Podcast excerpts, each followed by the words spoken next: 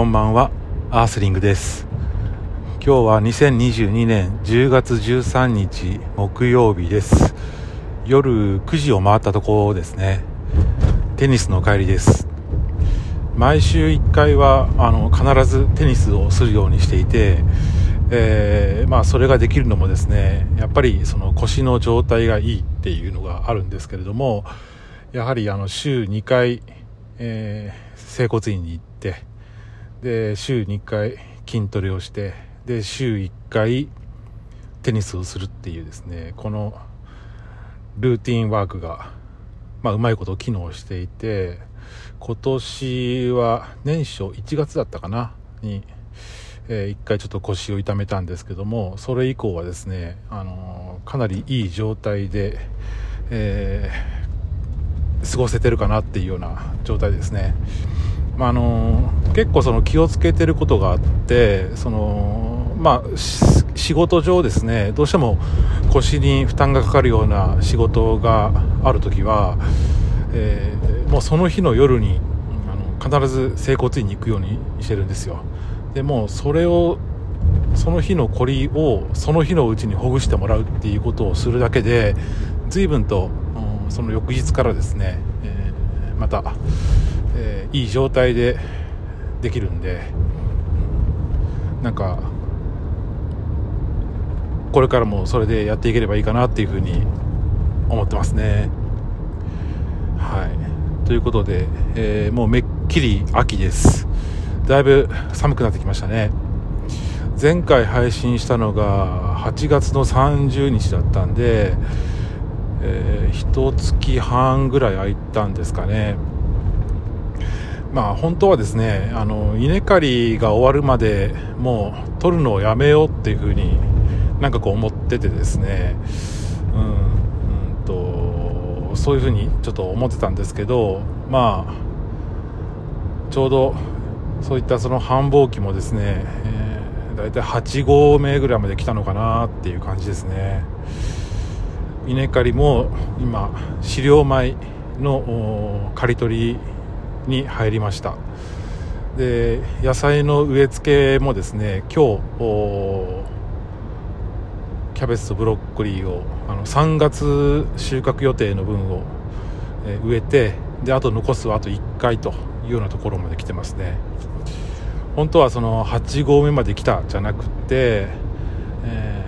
ー、腹8分目ぐらいっていう感じでまだまだ余裕があるぜみたいな感じで言いたいとこですけど、まあ正直言って結構もういっぱいいっぱいで早く繁忙期が終わらないかなっていうふうに思っています。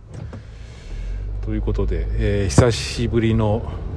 録音なんですけど、えーとまあ、特にですねちょっと話すことはちょっと決めてないんですけど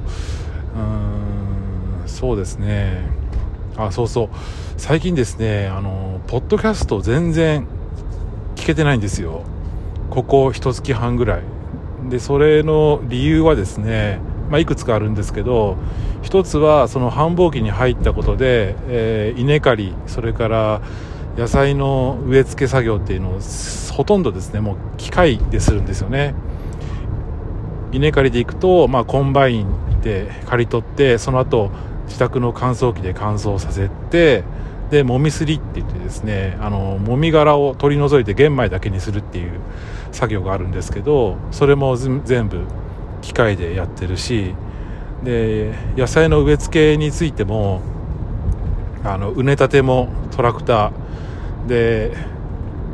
植える作業も野菜の移植機っていうのがあってそれでやってるしっていうことで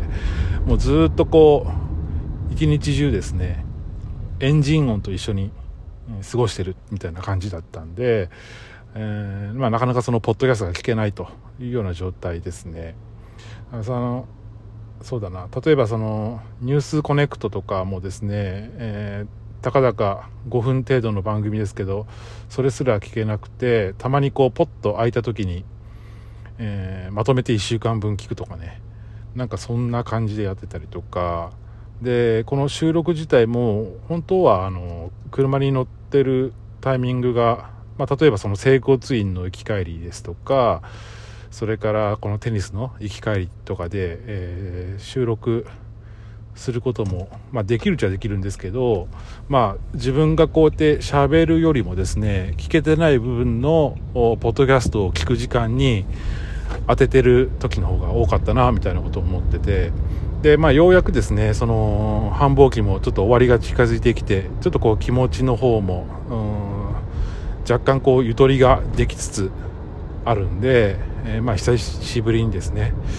えー、ちょっと撮ってみようかなっていうようなそんな感じですね。大体そのテニスに行った帰りはですねまあテニスコートまで、えー、自宅からテニスコートまでは約10分間ぐらいの距離なんですね車で。だけどいつもその9時に、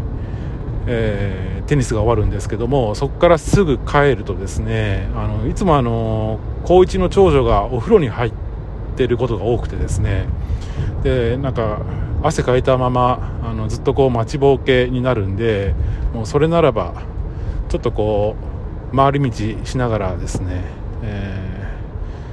ー、ちょっと喋ってみるのもいいかなっていうようなまあまあそんな感じですね。はい。まああのこの夏からこの秋のこの繁忙期にかけて、えー、まあ、基本的にはもう仕事ばっかりしてたんですけれどもまあ、そうですね。何やってたかな。あ例えばですねやってたことで言えばあの、まあ、ちょっと仕事絡みになりますけどもこの新米の時期っていうのはですねあのうち結構そのドキドキなあの時期を過ごすことが、まあ、多くてですね。っていうのはあのうちはですねあの個人のお客さん向けにあの1年間あのお米をですね、えー、こう販売できるような体制をとっていてあの、まあ、自宅の冷蔵庫等含めてですねあの1年分のお米っていうのをあの玄米の状態で確保してるんですよね。でまあそのいつお客さんがあの注文が来てもいいような状態にしててもしその注文が来たらあのその翌日にですね、えー、まあ、自宅にある精米機で精米してであの例えば野菜家庭菜園で作った野菜とかをおまけにつけてですね、えー、まあ、販売するっていう形で、えー、やってて、まあ、何十名かぐらいのお客さんが固定客としてついてるんですよ。でまあそのお客さんに、えー年間通じてあのお米を販売していくためには、まあ、それなりの在庫を自分で確保しておかなければいけないっていうことがあって、えー、切らしてはいけないっていうその思いがあるからですね。だからその予定販売量よりも若干多めにこう確保してるんですよね。でところがですねどうしてもあの、まあ、見込みが、えー、なかなかこうこう時給バランスというかですね、あの、こちらが予想した以上にその在庫が残ってしまうみたいなことがあったりとかして毎年結構あの、最後の処理に苦労するんですよね。で昨年はたまたまあの、えー、と近所の農家さんがですねまあ、やはりその同じような形で、え、お米の販売をされてる農家さんがいてですねそちらがなんか急遽ちょっとお米が足りなくなったっていうことがあってあのうちにちょっと在庫が残ってたんで、まあ、それをこう回したりとかして、えー、なんとかですねあのうちの在庫っていうのがあうまいことをこうはけていくっていうことがあったんですけれども今年はちょっとそういったことの見込みがなくてですねちょっとこうどうしようかなっていうふうにちょっとこう考えを巡らせていたんですよね。でまあ実際にあのー、なかなかこういい打つ、あのー、いい手立てがですねなくて、あのー、困ってたんですけれども何回か前にちょっと話しましたけどあのうちあのレストランと契約しててそのレストランが、えーまあ、ちょっと廃業することになってですねで、まあ、その後その支配人みたいな方とですね、えー、ちょっとその廃業するっていう連絡をいただいてちょっとあの挨拶しにあの行った時にですね、えー、ちょっとあのある業者をちょっと紹介していただきましてでまあその業者さんがですねたまたまその米のその仕入れをあのされてたっていうことがあってですね、まあ、運よく今回その業者さんを、えー、紹介してもらうことができたんですよ。でその業者さんの名前をですね私知っててですねでなぜ知ってるかというと私があの10年以上前かなあの、まあ、サラリーマンをやってた時に実はあのお付き合いのある業者さんでして当時私はあの、まあ、ある部署であの地産地消に関わるちょっと仕事をしてる時に、えー、まあ、ちょっとこう仕入れ先さんとしての付き合いがあったんですよね。でたまたまそこの担当だった方が、まあ、あの10年経った現在ですねあのもう執行役員までなられてちょっとこう昇格されててですね。でその方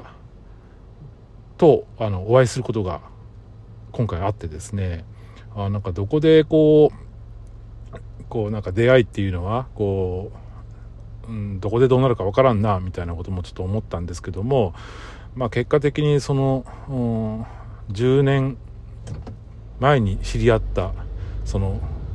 業者さんと、うん、再度こういった形で、えー、お付き合いすることがあのできましてですね。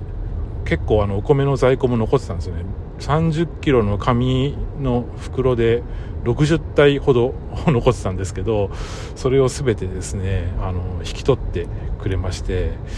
まあいや助かったなというようなことですね、うん、なんというかこう出会いって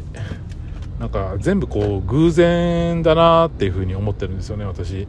偶然か必然かっていうようなあの話があると思うんですけど私はどちらかというとその出会いは全て偶然であってでその偶然の、まあ、積み重ねというかその偶然だけどその